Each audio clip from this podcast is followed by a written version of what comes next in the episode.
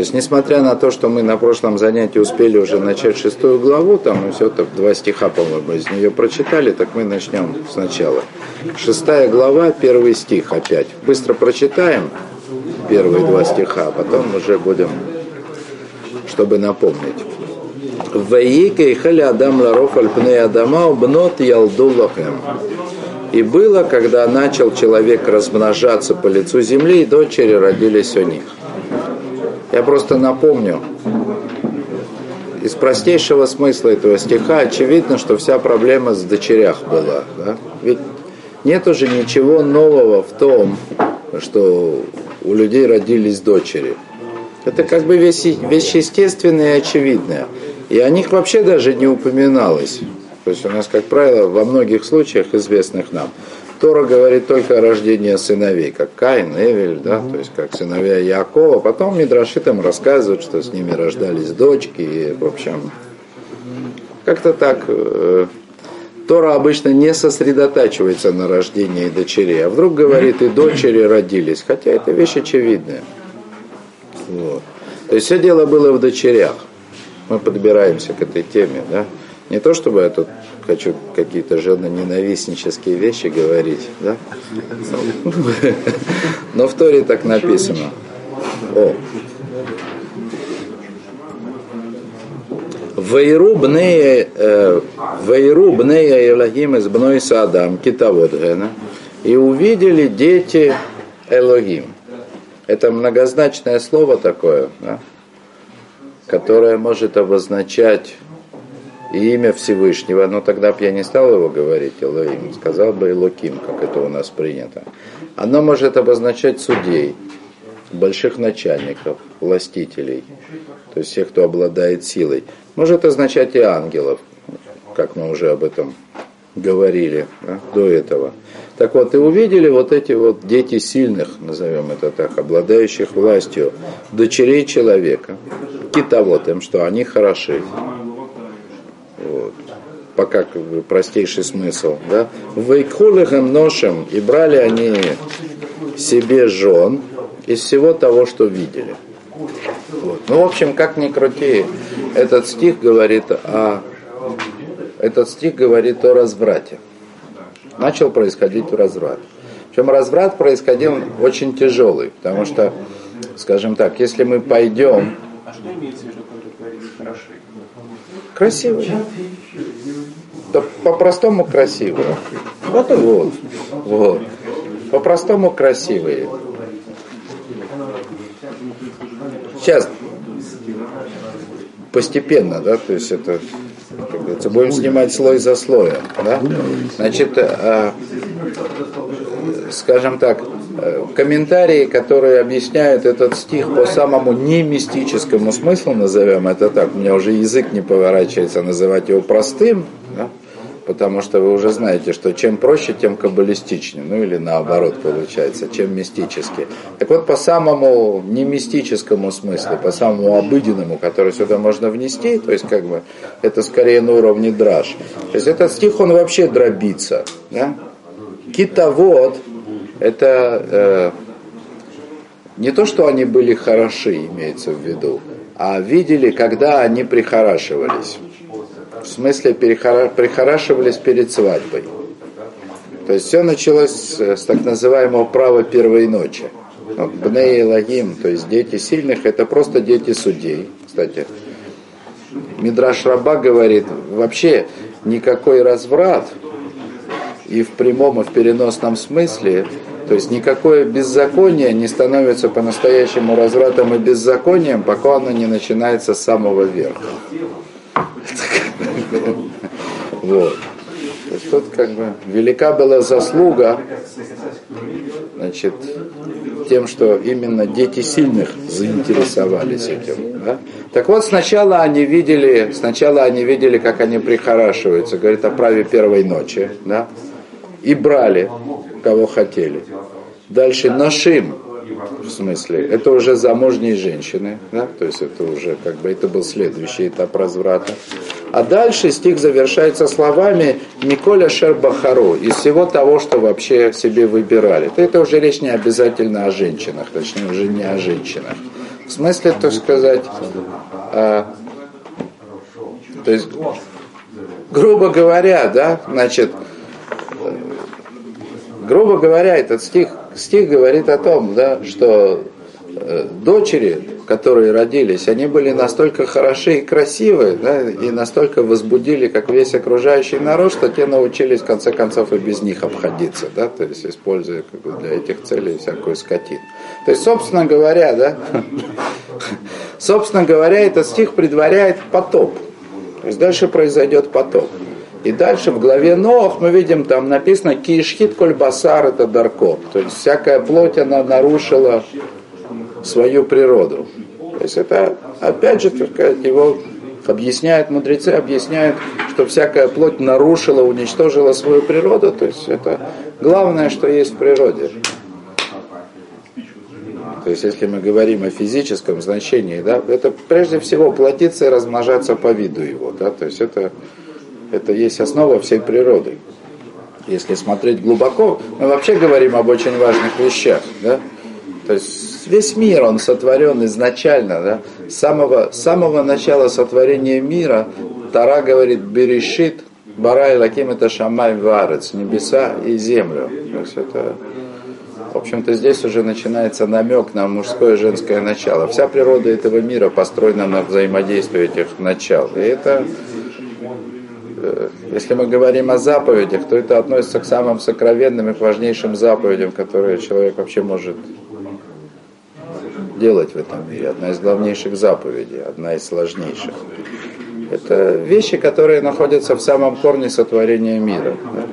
И значит, вот это поколение, о котором мы сейчас говорим, поколение потопа, которое, как мы увидим, началось с детей Каина, ну и закончилось как бы вот уже современниками Ноха. То есть оно оно своим беззаконием, оно уничтожило как бы вообще саму основу этого мира. Вот. То есть это, это как бы первый срез этого стиха. Тут Рамбан говорит, что тем не менее, да, несмотря на то, что это поколение погрязло в разврате, да, то есть и по сути это было страшным преступлением, тем не менее, опять же, как известно из главы Нох, окончательный приговор поколению потопа был вынесен не за это, а за беззаконие. В смысле, не за то, что они развратничали, а то, что они делали это как бы ну, если это незаконным путем. Да? Рамбан говорит, это из-за того, что да? Значит, то, что касается раз, ну, не было это, эти заповеди, они не были сказаны, да, то есть не было заповедано, да, не развратничай, точно так же, как не было заповедано не твори беззаконие, но тем не менее, тем не менее, говорит Рамбан, что то, что нельзя отбирать чужое, нельзя посягать на чужое имущество, до этого человек должен сам догадаться. Ну, то есть это как бы э, более естественная для человека вещь. И поэтому за это был в конечном итоге вынесен приговор. Хотя, как бы, да, естественно, что основанием для этого приговора послужила и дурная природа человека, которую он еще к тому же и испортил. Вот. И, значит, так, давайте сейчас дальше пойдем, потому что, в общем, все настолько сложно, что я как, путаюсь не совсем уверен в порядке, но мы пойдем дальше. Значит, остановились, закончили второй стих Миколя Шарбахару. Всего того, что им, то, что они себе выбирали, как, грубо говоря, все, что им на глаза попадалось, да? Вайой Марашем ло идун рухи баадам леулам бешигам губасар э, ваю емов ме вейсрим шана и сказал и сказал Всевышний не будет больше дух мой да, судить в человеке. Опять же, здесь есть очень много значений. Не буду больше судить, в смысле приговор вынесен. 120 лет я еще подожду, как дальше сказано. Да? 120 лет еще подожду, и больше не будет суда. Ну, то есть, пересуживать больше не буду уже. Можно подождать как бы из милосердия, там, дать возможность сделать шову, но в принципе как бы пересуживать это поколение уже, решение как бы вынесено. Да. Вот, это по-простому. Рабейн Убхай говорит, Рабейн Убхай очень глубокий, как обычно, он говорит, рухи, э, дух мой, это имеется в виду э, милосердие Всевышнего.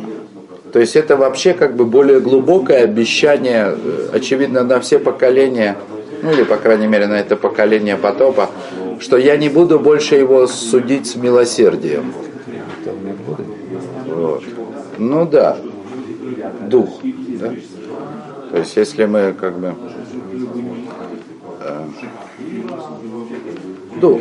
То есть то качество, которое мы называем милосердием, рахамим, да, относящееся, соотносящееся большей частью со сферой Тиферис, да, она как бы в том числе называется еще и духом, который находится. То есть некое,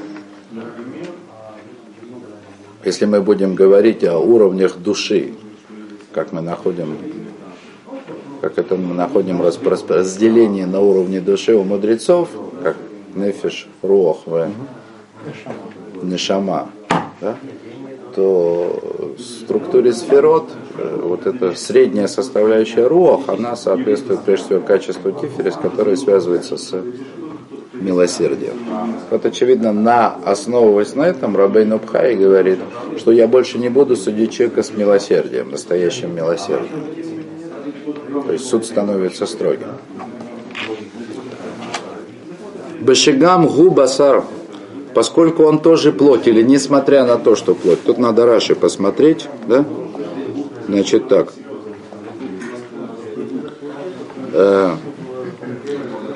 Э, не см, э, сейчас, кломар бешвиль шигамзот шиу басар ва фальпикен эйна нихнали фанай. То есть, несмотря на то, что он плоть, он все равно передо мной не склоняется.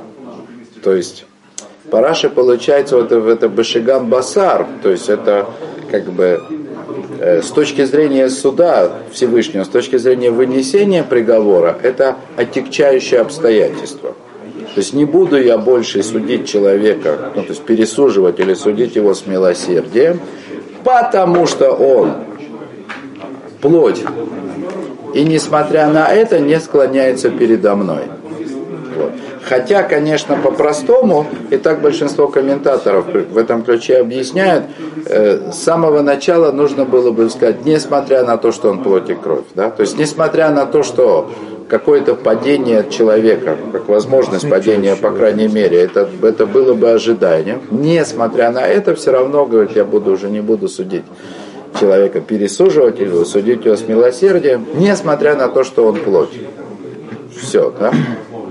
Сейчас, когда пойдем это все по второму разу, увидите, что это что это имеет еще одно значение. Вот эта плоть, о которой здесь упоминается, оно имеет другое значение. Скажем так, более глубокого. Вот. Ваю Емов Меем Шана. И будут годы 120 лет. То есть эти слова, они сказаны за 120 лет до потопа. Ну, то есть, как бы об этом говорит стих. А на филим аюбарец баимим аэм. На филим, да? Дословном переводе падшие. Падшие были на земле в эти дни. Вегама Харейкен, и также и после того, Ашер Евоу Бнея Элаким, Бнея Илахим Альбанота Адам. Значит, ну как бы, то, что вот пришли дети сильных на дочерей человеческих и родили, и родили них, ну, родили им, вот, родили Гема Гибурим, Ашем Меулам, Аншейшем. И это были могучие, которые Меулам, в смысле, которые известны нам с древних, с древних времен, и Аншейшем это значит носители имени, по-простому как бы гордого или громкого имени. Так это все должно звучать. То есть были такие вот могучие дети. Нафилим. Начнем с Нафилим. Так, сейчас начнем с Раши, да? Нафилим, в смысле падшие, да? Раши говорит, Нафилим альшем шенафлу, это из-за того, что они упали. Вы пилу это улам, и они обрушили с собой весь мир, поэтому они на филим.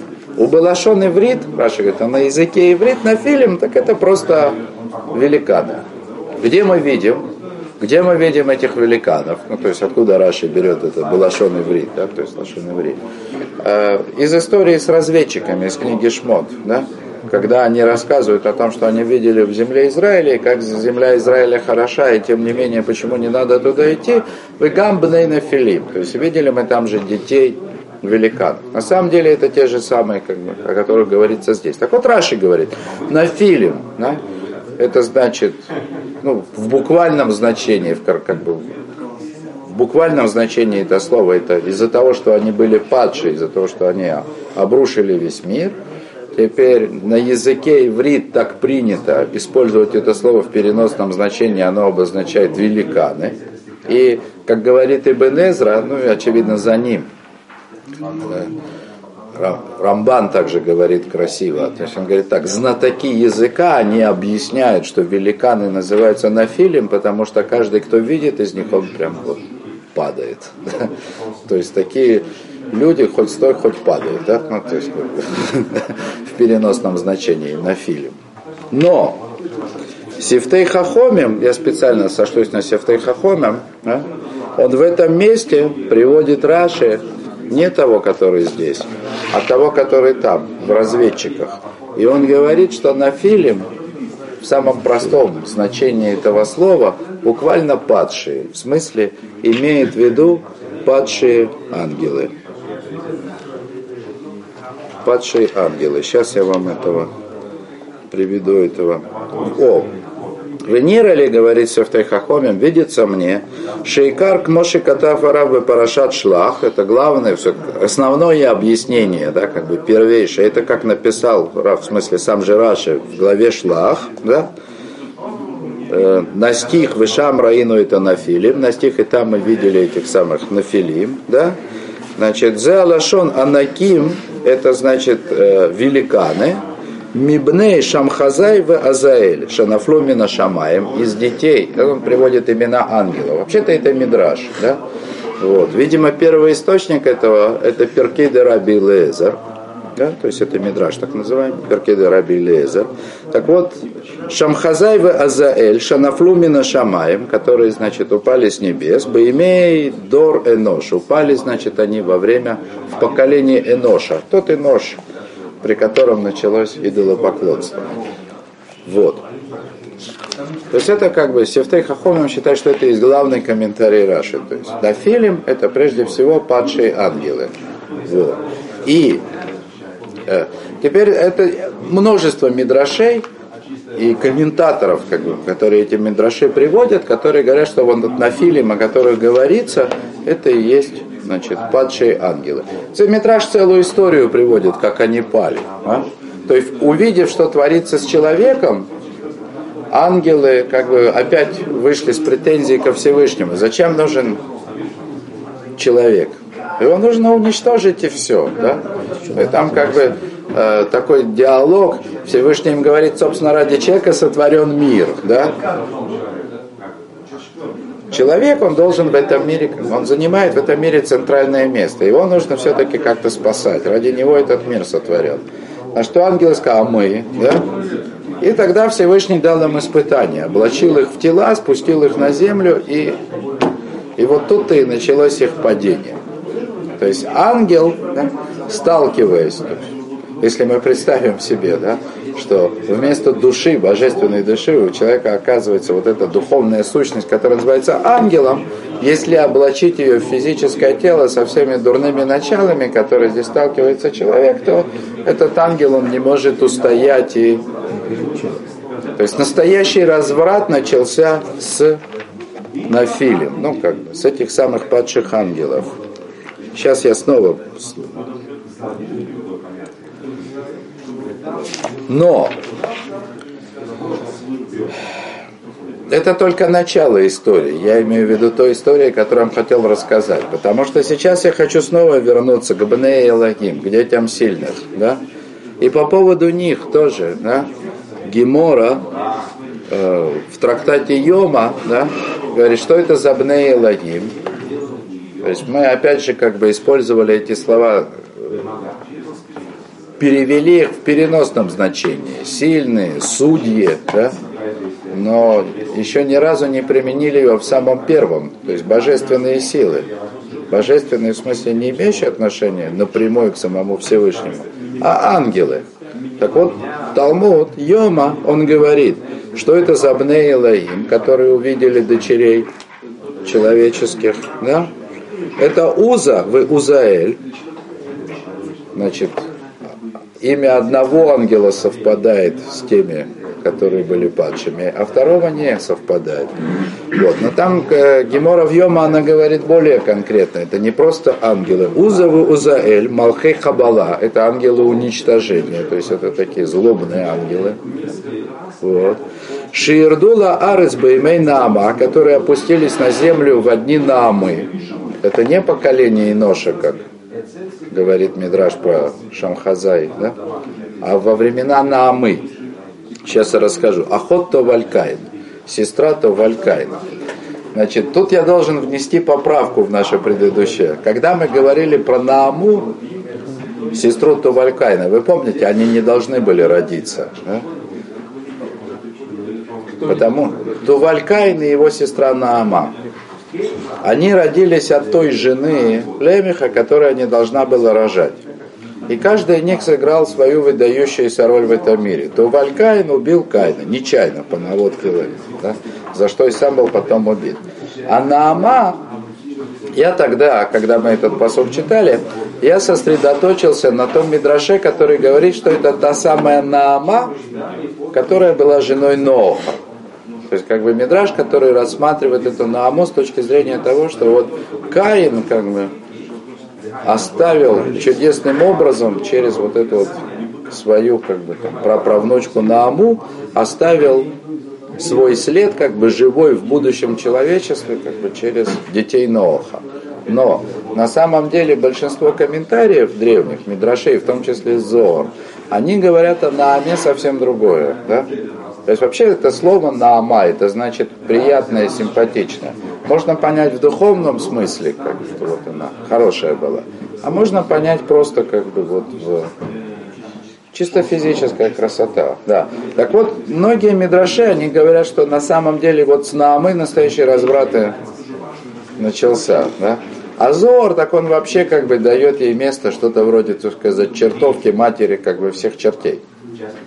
Вот. И еще, что я хочу сказать, хотя, э, то есть казалось бы, да, то есть вот эти вот комментарии про Нафилим, падших ангелов, и про Азу и Азаэля, которые спустились да, во времена Наамы, хотя они, казалось бы, говорят об одном и том же, то есть если читать, если читать хумаш, если читать стихи по-простому, то это вообще выглядит как две разные истории. Вот обратите внимание, да, то есть я снова, да, вот. Вейки хели адам леро альпны адама, угнот ялдулэгэм. Значит, и вот когда начали люди размножаться, да, по лицу земли и дочери родились у них. Вейру бне илаим это сбнота адам китавод. И увидели дети Божьи дети, ангелы, да, то есть мы же сейчас по этому Мидрашу читаем, и увидели Божьи дети, то есть ангелы, дочерей человеческих, что хороши, ну и так далее. Да?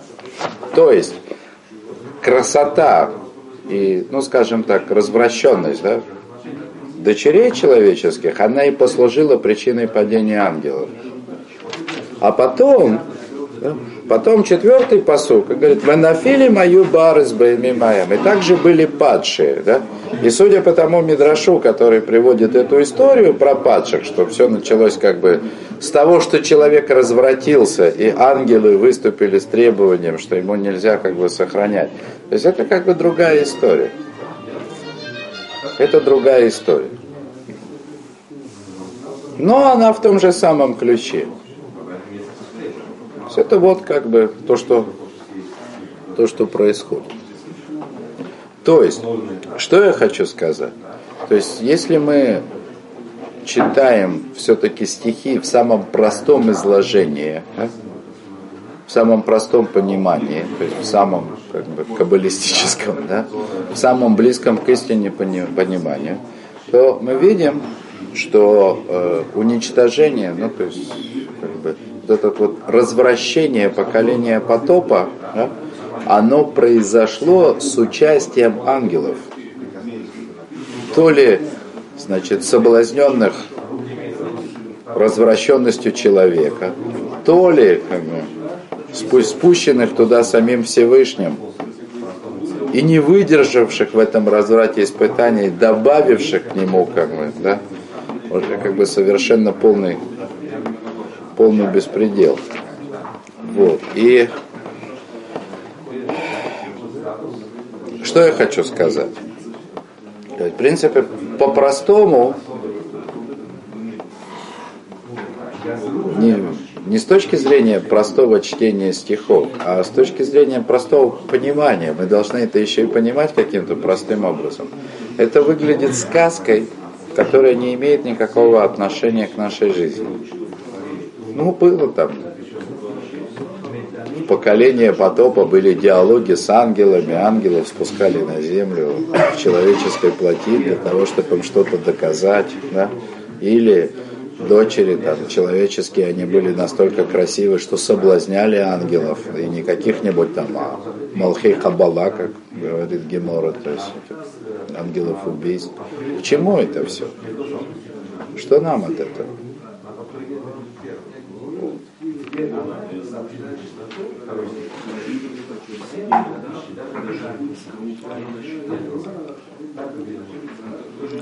Не знаю, может то, что... Нет, на самом деле, нет, нет. Если, если мы идем по, по вот этой линии, да, про падших ангелов или про ангелов соблазненных, то разврат все-таки начался с намы, да, то есть как бы, или с дочерей человеческих, ну, в смысле, с человеком. Да. То есть, как бы, ангелы или силы духовные в этот, в этот разврат, они включились уже после. И это говорит о том, они как бы его преувеличили, наверное. Да, конечно, они его преувеличили, но все началось с человека. Ну, собственно говоря, как главенох и говорится, да, то есть как там, Ишхит коль да, то есть там, ну там, где сказано, не буду листать, чтобы вас не мучить, значит, там, где сказано, что нарушила, разрушила свою природу всякая плоть. Это тоже ведь было из человека, то есть, но там как бы речь идет о животных, а здесь об ангелах. Вот это говорит нам о том, какова какое влияние человека на этот мир. То есть понятно, что Адам, когда он находился в Ганейдене, он, он обладал огромной силой изменить весь мир одной заповедью или одним нарушением.